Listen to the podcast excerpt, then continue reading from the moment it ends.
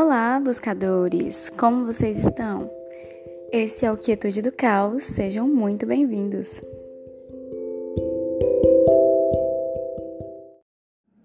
Oi, pessoal!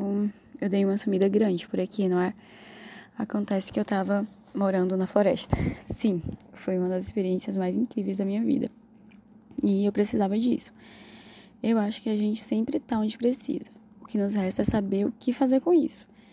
E eu cheguei sem saber o que esperar, com friozinho na barriga, mas com uma sensação boa. Não é um lugar tão isolado, porque tem uma vila perto e tem várias aldeias indígenas, e foi uma imersão incrível. Eu estava em uma casa de madeira no meio da floresta, uma casinha que nunca fecha, fica 24 horas por dia com portas e janelas abertas. Nos primeiros dias, todo mundo ia dormir às 10 horas e eu super ligada, sempre na minha rotina noturna. Uma semana depois, eu comecei a entrar no ritmo da casa e acordava às 5 e meia. Eu vi o nascer do sol quase todos os dias e às 9 e meia da noite eu já estava caindo de sono. A minha sensação foi que o tempo passava de uma forma muito diferente por lá, quase mágico.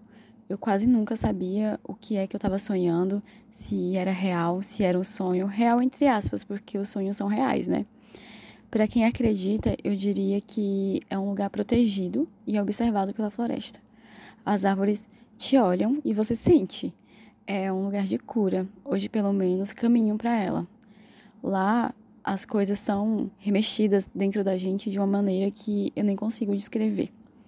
Parece uma água que tem areia por baixo. Quando chega lá, alguém mexe e mistura tudo. E você tem que arrumar um jeito de saber o que, que tá rolando. E, e assim, e às vezes não é fácil. Mas o que acontece é que é, a sensação é que a floresta te abraça.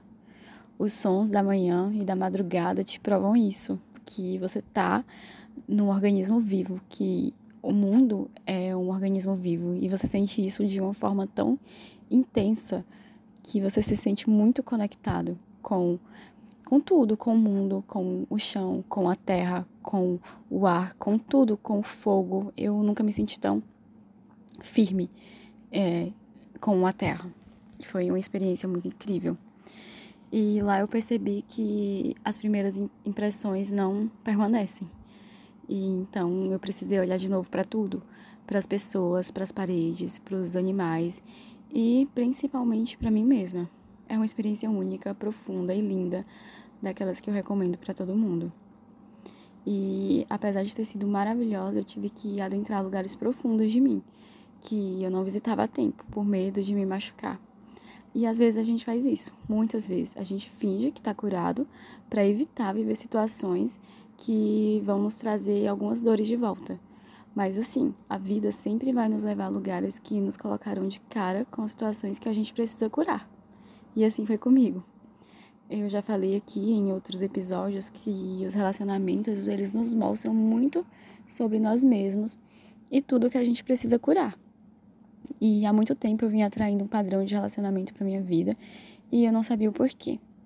E nessa viagem eu conheci uma pessoa que é exatamente esse padrão mas dessa vez não houve nenhum envolvimento de relação amorosa romântica e foi incrível porque eu consegui ver tudo o que eu precisava ver, sentir e mudar. E a gente precisa estar atento, descer do pedestal de superioridade e ouvir o outro e perceber as sensações e entender por que nos sentimos assim e ter coragem para mudar.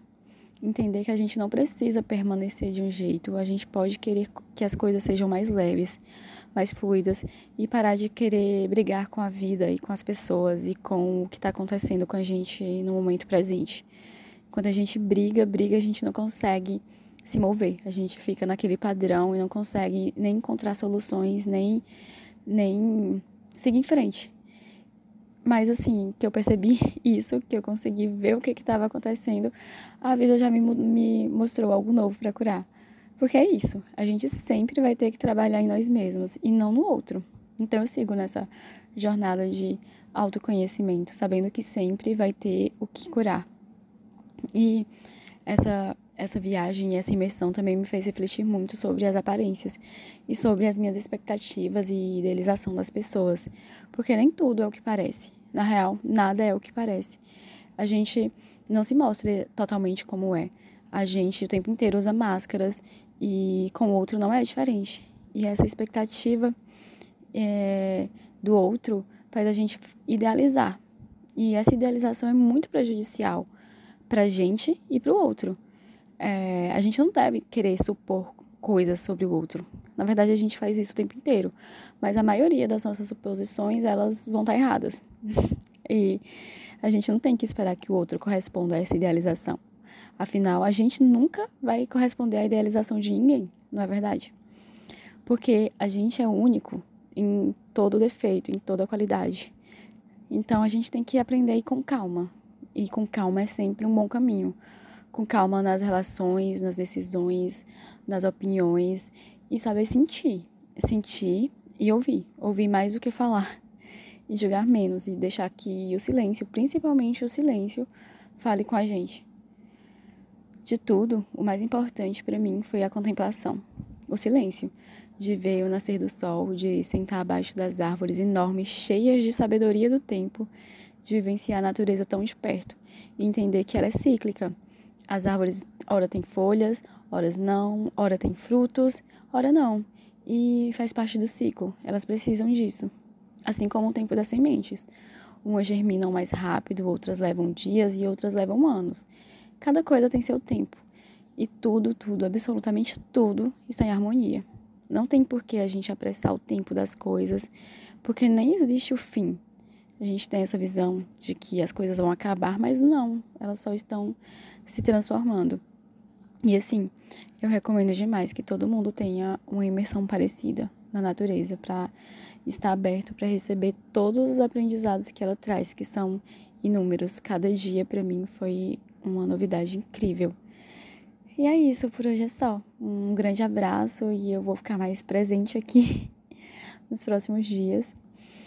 Saibam abraçar quem vocês são, em cada defeito, em cada qualidade. Namaskar. Até a próxima.